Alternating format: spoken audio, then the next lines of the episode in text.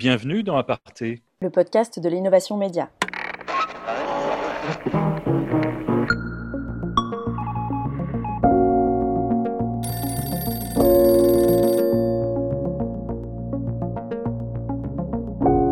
Je pense que les, gens nous ont fait confiance parce qu'ils voyaient qu'on partait d'une bonne volonté. Je pense qu'il il y a eu une part de confiance qui arrivée euh, dans l'idée qu'on n'était pas un média et que dans cette de confiance vers les médias, on pouvait peut-être euh, changer euh, cette proximité. Dès le début, dès le 17 mars, dès le moment où on a créé cette page Facebook, ils ont, les internautes se sont dit Ah oui, ok, je peux leur poser des questions. Et parfois, on pouvait avoir des grandes conversations par inbox avec des internautes qui vraiment avaient l'air un peu perdus, mais ça, faisait du bien aussi de les les épauler et, d'être présent pour eux. Quoi. Bonjour, bonjour. Cette semaine, dans Aparté, nous allons nous intéresser à l'une des bonnes surprises de cette période de confinement qui vient de s'achever. Bonjour Marianne Rigaud. Bonjour Philippe Couve, bonjour tout le monde. Malgré le déconfinement, on continue d'enregistrer Aparté à distance. Et on parle aujourd'hui de journalistes solidaires ou JS pour les intimes. Il s'agit d'un collectif de pigistes né pendant la crise du coronavirus et qui traque les fake news. Nous sommes donc en ligne avec euh, Lina Fourneau. Bonjour Lina. Bonjour. Lina, tu es journaliste pigiste et rédactrice en chef de Journalistes Solidaires. Où est-ce que tu es actuellement? Euh, Je suis dans mon appartement de à Paris. Et, voilà, et, les autres, et les autres membres de, journalistes solidaires, où est-ce qu'ils sont? En France tous? Euh, On est complètement partout en fait. Malheureusement, on est comme le virus, on, s'est propagé. Le... Non, on est, on est entre la Belgique et la France principalement. On a même quelqu'un en Alaska, un au Mexique, donc euh, on a créé une espèce de, truc international, c'est super. Donc vous êtes partout. En tout cas, merci d'avoir euh, accepté notre invitation dans Aparté. Aparté, c'est le podcast de l'innovation média proposé par Jinkyo, la communauté des talents de l'information, et samsa.fr, la solution formation des médias et des journalistes engagés dans le numérique. On va donc parler fact-checking et fake news. C'est quoi une fake news? Le site Un jour une actu s'est chargé de l'expliquer aux enfants. C'est quoi les fake news? L'expression anglaise fake news signifie euh, fausse nouvelle. Elle désigne des informations fausses, des infos qui, souvent, sont volontairement truquées. L'une des fake news les plus connues est le soutien du pape François à Donald Trump quand il était candidat à la présidence des États-Unis. Les fake news ont toujours existé. Il y a 80 ans, un comédien avait effrayé les Américains en faisant croire à une invasion martienne à la radio. Mais aujourd'hui, elles ont beaucoup d'impact à cause de la puissance des réseaux sociaux. Sur ces réseaux, tout le monde peut diffuser des informations sans obligation de les vérifier. Or, pour être un citoyen libre et responsable, chacun doit apprendre à vérifier ses sources, qu'elles proviennent d'Internet ou d'autres médias. De nombreux journaux se sont donc lancés dans le décodage des fake news. Des enseignants mettent aussi en place des cours d'éducation aux médias pour développer son esprit critique. Plutôt que de croire n'importe quelle info sans réfléchir, un minimum de prudence est désormais nécessaire. Alors, on parle de journalistes solidaires, de journalistes qui traquent les fake news. Alors, journalistes solidaires, Lina Fourneau, finalement, c'est qui et c'est quoi? Journalistes solidaires, c'est qui? Alors, c'est les journalistes qui se sont regroupés à partir du 16 mars. Donc, c'était le moment où euh, en fait, donc il y a eu le discours d'Emmanuel Macron le 16 mars qui annonçait le confinement. Euh, on a eu un message euh, Julien Cazenave, euh, qui est un de nos journalistes, monteur vidéo, qui nous proposait de, de, faire quelque chose. Quoi, On avait vu beaucoup trop de fake news depuis la crise du coronavirus, depuis le début, alors que c'était vraiment le début officiel en France. Et déjà, on avait le cousin de la femme du boulanger qui se trouve à côté du Sénat qui nous disait que, euh, bah, je sais pas, que le, confinement allait durer en fait euh, quatre mois euh, selon le Sénat. En fait, bon, bref, plein de fake news différentes. Je pense qu'on était dans un moment où tout le monde était à peu près perdu sur le flux d'informations qu'il y avait en face à nous. sur les réseaux sociaux, on voyait n'importe quoi. donc on s'est dit qu'il y avait quelque chose à faire. Et en fait, au début, ça a commencé donc d'un groupe Facebook. Euh, et... petite question quand même avant d'aller plus loin, ces, journalistes là, ils n'avaient pas du, ils pas beaucoup de travail dans ces dans ces périodes de, de, coronavirus avec tellement d'actu en continu et permanente? Bah, je pense qu'il y, y, y, a ça aussi qui a joué, c'est qu'on était au début principalement des pigistes. Les pigistes se sont fait euh, un peu couper euh, les, les, les productions au début du confinement, on nous a tous dit bon bah désolé, mais là il y aura pas beaucoup de, de, sujets euh, à vendre, donc euh, donc on s'est dit ah oui en fait on, va avoir quand même du temps devant nous. Euh, ok, est-ce que je décide de, de, commencer une nouvelle série sur Netflix ou, ou bah, je participe à, à l'utilité publique et bah, on a tous pris la deuxième option. et alors toi-même, Lina, tu es euh, pigiste et euh, tu te décris, d'après ta bio sur le site de Journalistes Solidaires, je cite, euh, comme ayant découvert une passion pour le fact-checking pendant le confinement, reine historique des JS, elle est leur rédactrice en chef. Comment tu t'es retrouvée là-dedans? Quel est ton parcours personnel?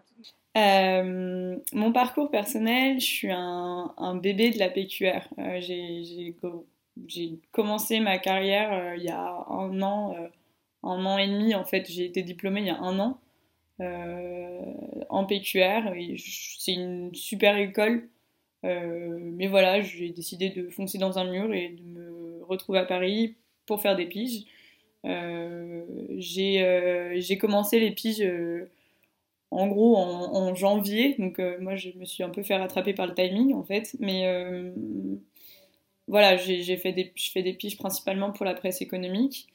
Et, euh, et euh, qu'est-ce qui s'est passé? Pourquoi je me suis déclarée comme reine? C'était, euh, on n'était pas beaucoup de filles au début et j'ai eu ce côté un peu despotique pour faire régner l'ordre qui me fait être rédac chef aujourd'hui.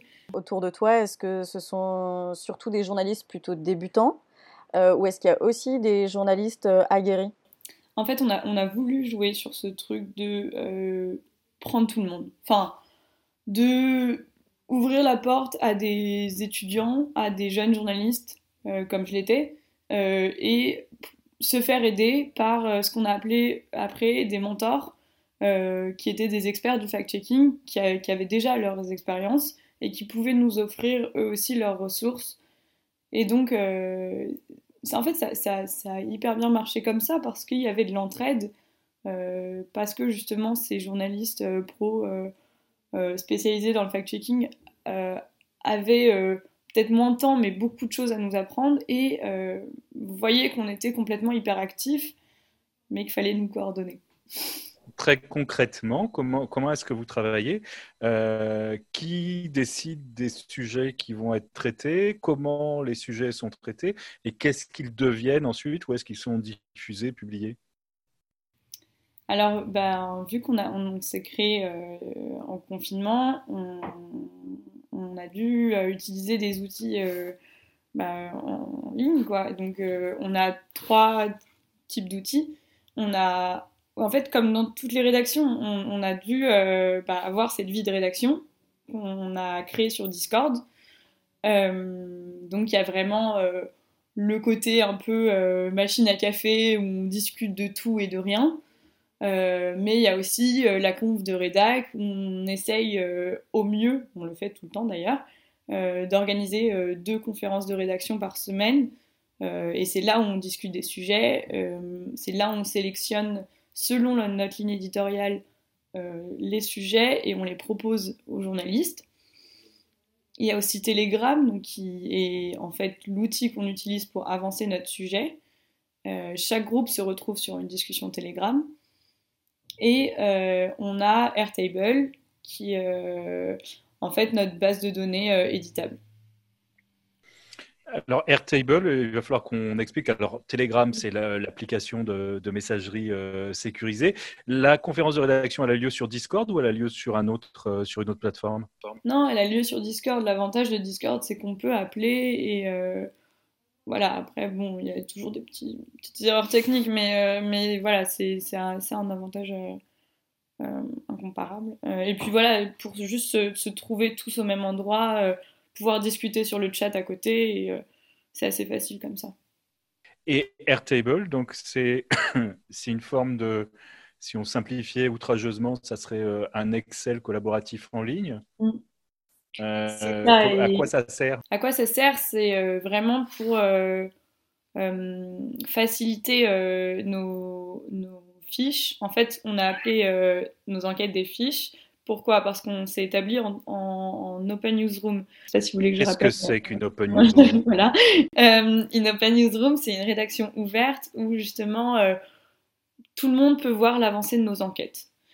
Et c'est vraiment notre idée de la transparence et notre idée des médias aujourd'hui. On voulait répondre à cette espèce de, crise des médias, de dire euh, que euh, tout était caché et tout ça. Et pour le fact-checking, je trouve ça quand même super légitime. Et ça a bien marché parce que euh, on pouvait avoir des, politiques qui nous recontactaient parce qu'ils ont vu que le parti d'opposition avait, avait répondu à nos sollicitations et, euh, et ben en fait, ils se disaient Ah, moi aussi j'ai envie de répondre. Ou même, on avait euh, des internautes qui euh, regardaient nos enquêtes et en fait, ils trouvaient ça intéressant et ils avaient quelque chose à rapporter à notre enquête. Donc, c'est vraiment de l'open source. Quoi. Auprès de qui vous vous êtes inspiré pour faire cette organisation en newsroom et cette forme d'enquête collaborative? En fait, c'est vraiment, vraiment le, le, développeur Amaury qui, qui l'a proposé au début c'est lui qui a, fait le site et tout ça. Et c'est lui qui nous a proposé au début, euh, bon, bah venez, on fait ça. Euh, parce qu'il avait déjà vu ça auprès de, bah, de Damien notamment. Et il trouvait ça intéressant. Au début, on a tous été réticents parce que, moi, en tant que journaliste, je, vérifie. Enfin, c'est très compliqué. Ça veut dire qu'il faut, être, faut avoir de la rigueur tout le temps. Donc, euh, faut, faut, tout est visible sur le site en fait. Pour te répondre euh, sur euh, le principe d'Airtable, c'est que ça facilitait vraiment ce, cet Open Newsroom et, et tout ce qui est workflow de la rédaction. Quoi. On fait tout à partir Alors, de. Pour qu'on comprenne bien, qu'est-ce qu'on trouve dedans? On trouve tous les signalements un signalement, c'est euh, un internaute qui va dire Ok, euh, j'ai vu ce texte, j'ai vu ce tweet, j'ai vu ce post Facebook, euh, est-ce que vous pouvez le vérifier s'il vous plaît? Donc voilà, il y a cette partie, donc faite par l'internaute, ou alors on peut avoir nos signalements internes. ben voilà, je sais pas, un soir je vais être sur Twitter et je me dis attends mais ça c'est bizarre et là je vais mettre directement dans la base et on en discute en conférence de rédaction. Euh, ensuite, il y a euh, toute la partie conférence de rédaction qui est aussi organisée sur Airtable, c'est-à-dire sélectionner les sujets, regarder les fiches, euh, vérifier bah, justement que cette rigueur qu'on s'impose est respectée. et puis, il y a tout ce qui est secrétariat de rédaction pour la relecture, tout est encore fait sur Airtable. Combien de personnes travaillent sur, sur chaque enquête? Combien de journalistes? Chaque enquête, alors normalement, dans le meilleur des cas, c'est un coordinateur, deux vérificateurs et un mentor. Euh, le, le, coordinateur, c'est celui qui euh, gère l'équipe, qui euh, dit en gros l'angle, bah là il faut le retravailler, ou ah non mais là en fait c'est super ce que tu fais, continue comme ça, creuse encore, ou bah, quand ça va pas, malheureusement un, peu foutre des coups de peu au cul, mais bon, euh, on essaye d'être sympa quand même parce que parce qu'ils sont bénévoles. Mais euh, voilà. Et euh, ça, c'est les cordeaux. en fait, c'est des chefs de projet. Je sais pas trop si on peut appeler ça comme ça pour les journalistes. le mentor, donc on en parlait tout à l'heure, c'est de dire, bah, en gros, là, ce serait bien d'avoir un expert du fact-checking avec nous. Euh, c'est notamment euh, Guillaume Ledy, Lynn Landau, enfin c'est des gens qui connaissent le métier, qui, sont ravis de nous aider euh, la plupart du temps, et de vérificateurs. Est-ce que vous avez quelqu'un qui s'occupe des relations avec le public, puisque vous faites appel à des signalements? Et si oui, quelles sont les réactions que vous recevez de la part du public depuis le début de Journalistes Solidaires alors, je, oui, il y a des community managers, si, ça pas. oui, oui, il y a deux community managers, un qui est chargé de Twitter et un qui est chargé de Facebook. je pense que principalement les gens sont quand même contents de ce qu'on fait parce que ils voient qu'on se décarcasse à à produire de l'information sans vraiment euh, demander en retour euh, des investissements ou quoi. Donc c'est vraiment, ils savent qu'on part d'une bonne volonté, que euh, on est utile parce qu'on s'est créé comme ça pendant le Covid-19. après, bien sûr, on s'attaque à des, des, des, conspirationnistes, donc forcément, ben on, on prêche des gens un peu convaincus. Donc il y, a des, y a des sujets où on a eu euh, des réactions vraiment euh, mauvaises. Après, euh, malheureusement, on va pas, on ne peut pas rentrer dans leur jeu et, nous, on est justement là pour répondre à ceux qui n'étaient pas convaincus de la nouvelle, mais qui auraient pu y croire. C'est surtout ça. Et je pense que les gens sont conscients. Sur la publication, c'est publié où, comment, sous quelle forme? La publication est directement mise sur notre site journalistsolidaire.com et euh, directement relayée euh, sur nos réseaux sociaux. Et sur nos réseaux sociaux, on euh, publie également ce qu'on appelle les reposts, qui sont les articles externes, donc c'est-à-dire de, des décodeurs ou de, la, ou de check news qu'on repartage et en fait, on essaye. Les décodeurs, c'est le monde.fr, Check News, c'est libération.fr. Et c'est ça, on, repartage des, euh, des, des, des, articles de, de, ces cellules de fact-checking. Et en fait, c'est comme ça qu'on a commencé à marcher, c'est en servant de, euh, de nos réseaux sociaux pour euh, centraliser toutes les informations parce que les gens ne sont pas conscients qu'il existe autant d'outils pour faire du fact-checking en France. Vous, on l'a compris, votre créneau, euh, ce sont donc les fake news. Euh, on a eu une définition tout à l'heure des fake news expliquées aux enfants. On va aussi prendre des éléments de réponse avec une vidéo de Barbara Chazelle, qui est à la direction de la prospective de France Télévisions et qui publie euh, sur le très bon site Metamedia. On a tellement entendu parler des fake news pendant le Brexit ou l'élection de Trump qu'évidemment maintenant tout le monde sait ce que c'est et tout le monde sait comment ça marche. Eh bien non, ne sait pas bien ce que c'est qu'une fake news, déjà parce qu'il n'y a pas de définition qui fait l'unanimité. Un des problèmes, c'est qu'on utilise une expression qui vient de l'anglais. News, ça veut dire information ou nouvelle. Fake, ça fait référence à une imitation, à une contrefaçon, et non pas à quelque chose qui serait faux ou erroné. Pour ça, l'anglais a un autre mot, c'est false. Donc on voit bien que l'un des critères qui constitue la fake news, c'est l'intentionnalité. Donc pour résumer, la fake news, c'est une information qui se fait passer pour vraie, mais qui ne l'est pas. Il faut bien distinguer la fake news de la rumeur ou encore de la satire. Par exemple, pendant la présidentielle de 2017, quand le Gorafi annonce que le Front National promet un retour au Sesters, bah ça, c'est pas une fake news. Pourquoi? Eh bien parce que le but, c'est pas de tromper ou d'influencer le lecteur, mais tout simplement de parodier l'information pour faire rire. Maintenant, on parle même de deep fake. Ce sont des vidéos qui sont modifiées à l'intelligence artificielle. On va y incruster le visage de quelqu'un et on peut lui faire dire à peu près n'importe quoi. President Trump is a total and complete dipshit. Le résultat est vraiment réaliste et même les plus avertis d'entre nous peuvent facilement se faire avoir. On l'entend dans cette euh, vidéo, l'intelligence artificielle est maintenant utilisée pour créer ce qu'on appelle des, des deepfakes. Est-ce que ça, ça va être de nature à rendre le travail plus difficile de votre côté avec ces, ces vidéos qui euh, prennent la forme d'un discours qu'aurait pu prononcer une personnalité et qu'elle n'a pourtant jamais prononcé?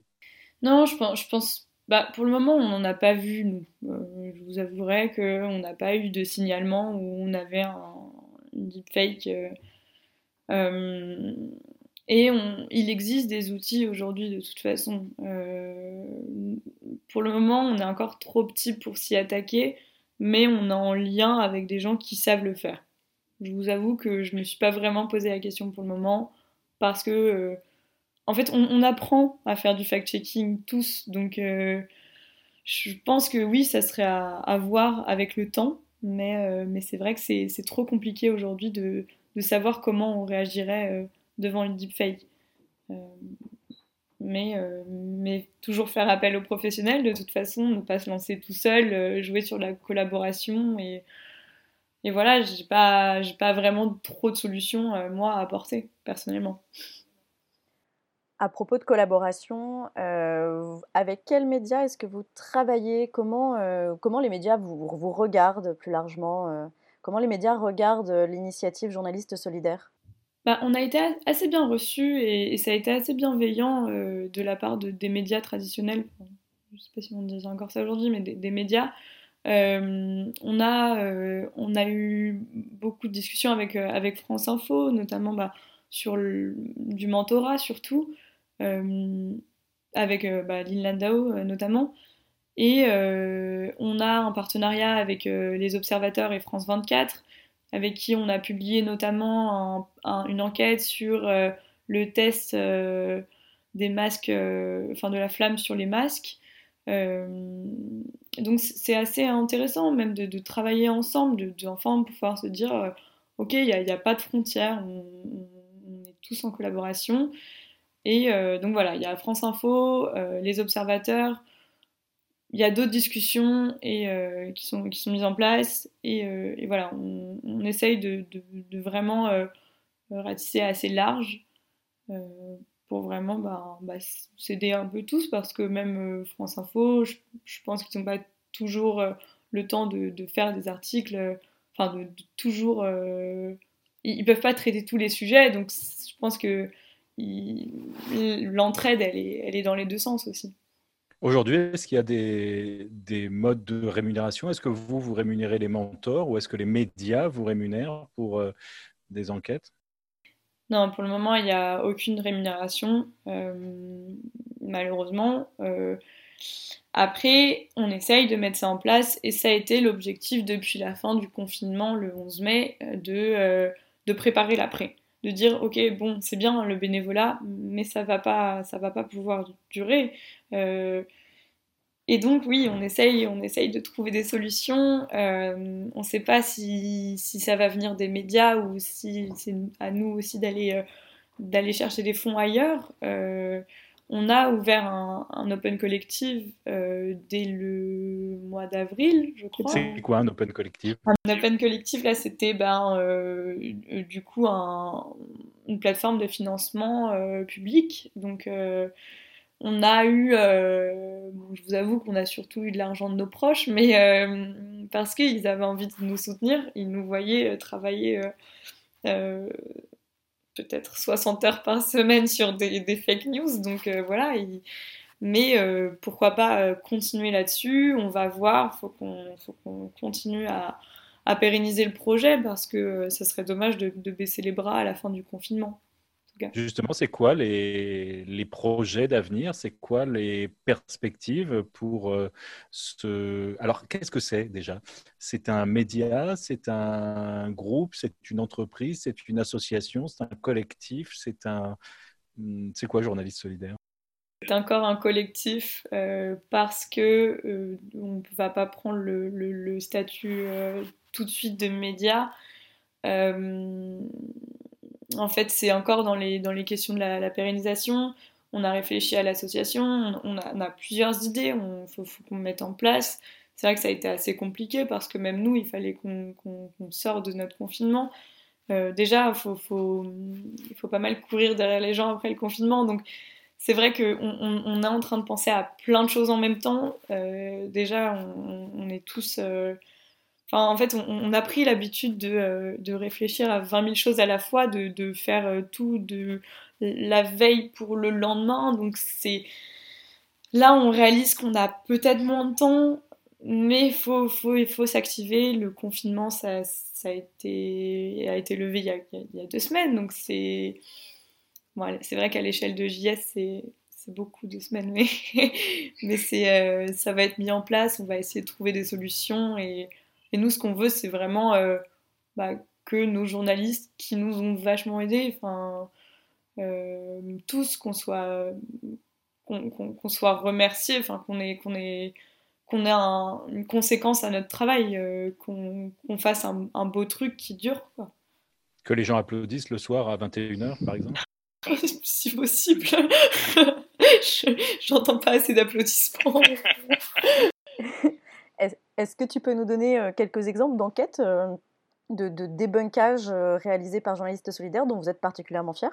Particulièrement fière, euh, moi toutes, parce que je suis rédac chef, donc je les remercie à chaque fois. Mais non, il y a, notamment une qui a vraiment marché, c'est sur l'argile verte, donc comme remède au coronavirus. Et en fait, c'est celle qui fait le plus de, d'audience, enfin qui a le plus de visites. Donc c'est euh, sur le, fait que. Euh, enfin, c'est une, naturopathe qui, avait dit que ça serait un bon remède. Euh, en fait, non. en fait, c'était dans toute la mouvance d'essayer de trouver des, remèdes les plus loufoques. donc, on en a eu plein. Hein. Il n'y a pas que. a pas que l'argile verte, on a eu aussi Thierry Thierry Casasnovas. Moi, c'était ma première enquête.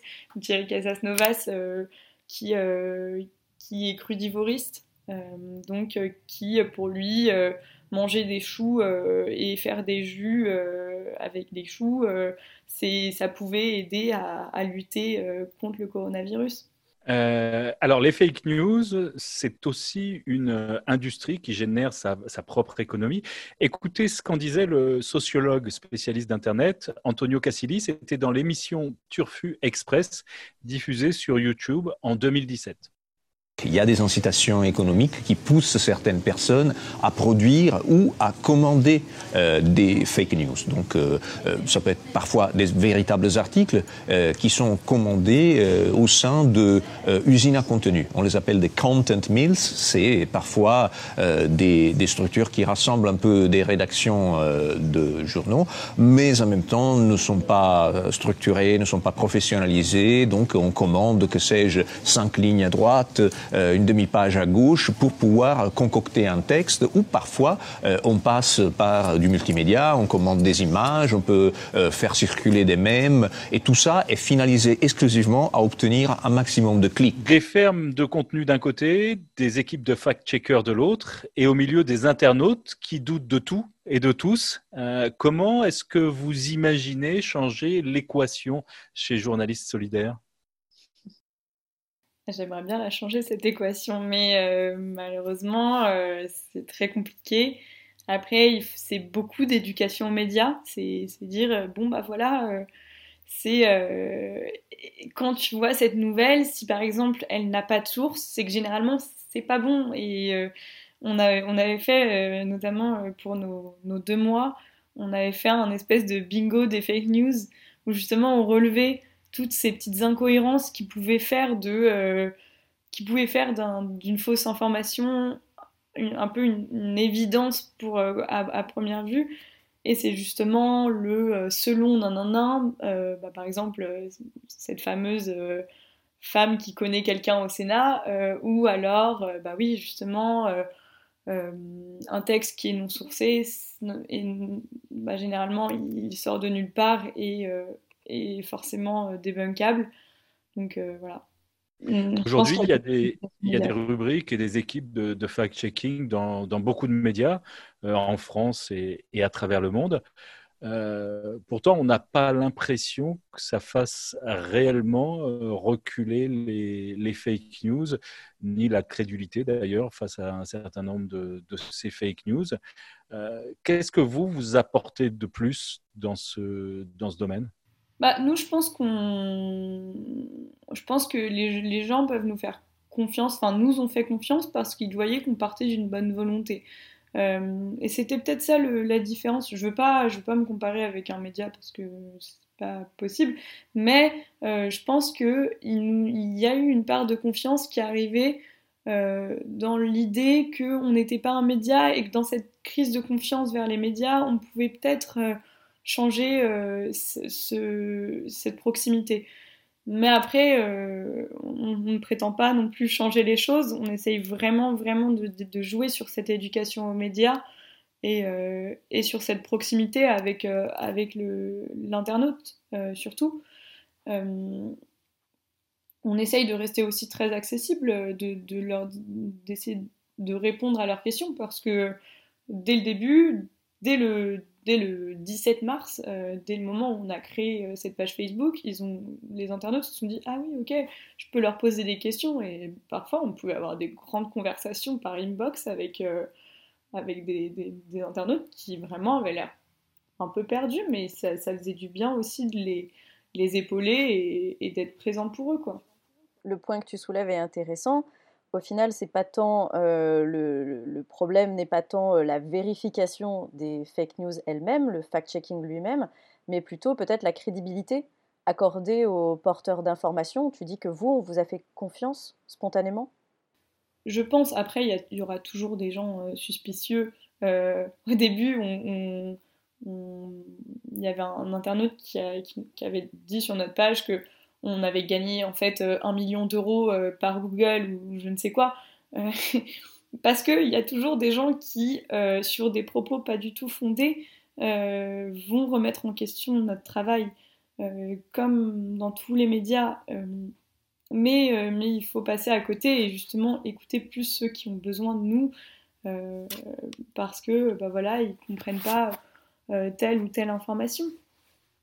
Est-ce que euh, ce souhait de la part de principalement des jeunes journalistes, euh, au départ, si j'ai bien compris, euh, d'aller vérifier l'info, d'aller à la source de l'info, est-ce que ça veut dire que c'est aussi une forme en creux de regard critique sur le travail de leurs aînés?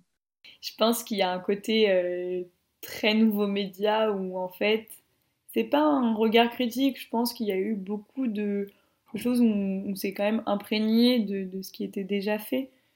Mais je pense qu'il y avait surtout cette idée de dire, ok, on peut enfin faire ce qu'on est, ce qu'on a envie de faire. On est, on, a un peu devenu euh, fou sur certains points, mais euh, de dire, bon bah tout est possible, allons-y quoi. On veut de l'intelligence artificielle, on en met. On veut de l'open newsroom, on en met aussi. Et c'est vraiment ça, c'est de dire qu'il n'y a pas de limite parce que pour avoir aussi travaillé dans des médias, effectivement, parfois, on pouvait avoir des idées juste pour, pour faire parfois des, des, posts sur les réseaux sociaux, ça pouvait devenir compliqué. Donc là, c'est vrai qu'on savait qu'on avait un énorme champ libre euh, et on en a profité. Et, euh, et la preuve, c'est qu'il y a des trucs qui ont marché. Tu nous reparles de l'intelligence artificielle euh, que vous avez mise à votre profit aussi. De quelle manière? Oui, on a, on a décidé de développer ça au moment où on a participé au hackathon de la Commission européenne. Euh, ça aussi, c'était un peu une idée folle, mais euh, c'était super parce qu'on a, on a pu euh, gagner en visibilité aussi à ce moment-là. Ça a été organisé au... Alors, j'ai plus la notion des, des dates, mais c'était organisé, je crois, début mai. donc, c'était...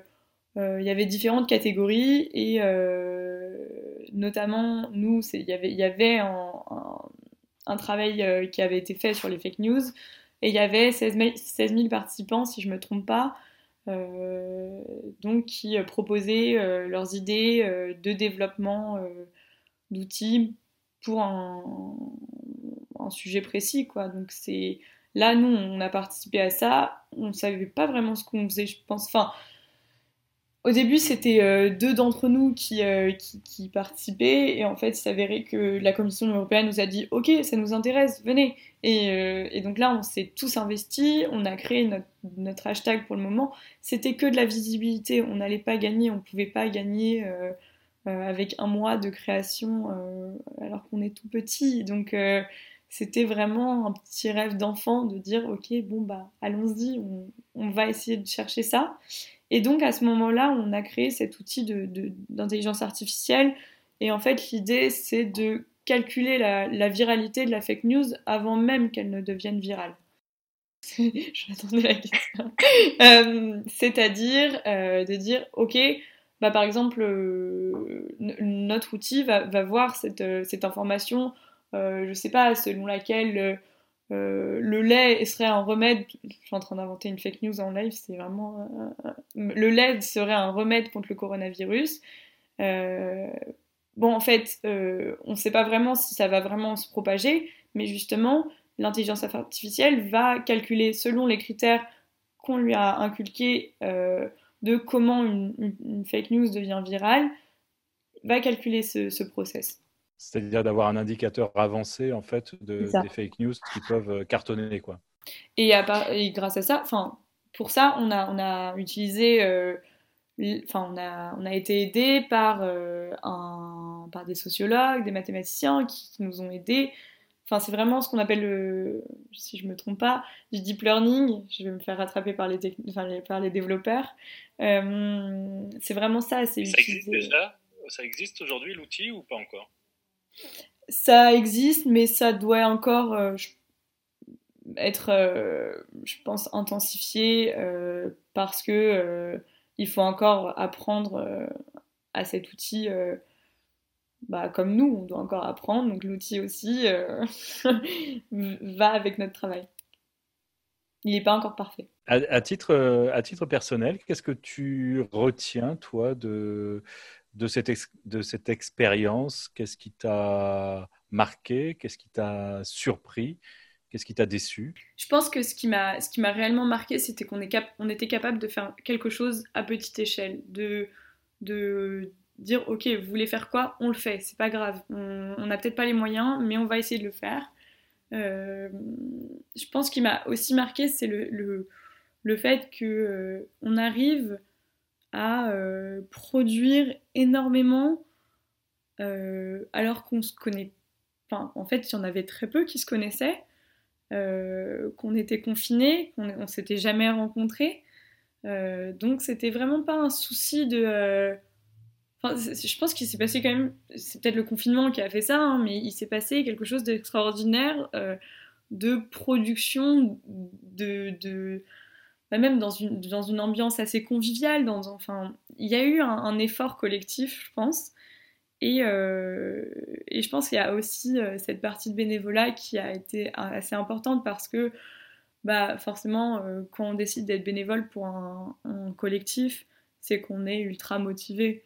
Donc euh, voilà, on, a eu euh, une espèce d'hyperactivité euh, collective de 60 personnes en même temps.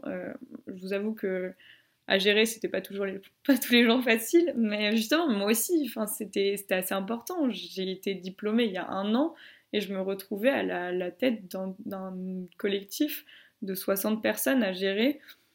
Hum, et c'est pas pas tous les jours facile, c'est sûr, mais mais ça apprend ça apprend pas mal. Et je pense qu'il y a aussi, euh, ce qui, m'a marqué, c'était de dire ben, que euh, des jeunes journalistes étaient, euh, étaient capables, en fait, qu'il fallait peut-être que les médias réalisent qu'on on n'avait pas à avoir 20 ans d'expérience pour, pour faire quelque chose de, super bien pour l'information. que ben, en fait il y, a beaucoup de nos journalistes qui sont pas encore diplômés, qui sont en master 1, master 2, et euh, c'est des gens, euh, ils font peut-être partie des personnes les plus compétentes que j'ai vues euh, dans, ma, dans ma courte vie. Merci Lina Fourneau d'avoir été avec nous. je rappelle que tu es rédactrice en chef du collectif Journalistes Solidaires, que l'on peut vous suivre sur Facebook, sur Twitter et surtout sur le site dédié là où vous publiez vos enquêtes. Et puis bonne, euh, bonne suite pour, euh, pour Journalistes Solidaires, pour les enquêtes. Et merci d'avoir participé à ce nouveau numéro d'Aparté, le podcast proposé par Jinkyo, la communauté des talents de l'information, et par samsa.fr, la solution formation des médias et des journalistes engagés dans le numérique.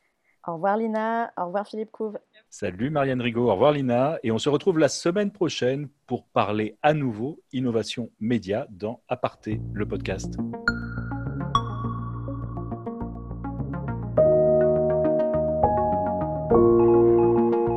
Vous venez d'écouter Aparté, le podcast de l'innovation éditoriale. Qui vous est proposé par Jinkyo, la communauté des talents de l'information. Et samsa.fr, la solution formation des médias et journalistes engagés dans le numérique un podcast créé par Élise Colette et Jean-Baptiste Diebold, design graphique Benjamin Leble, communication Laurie Lejeune, générique et habillage sonore Boris Leble.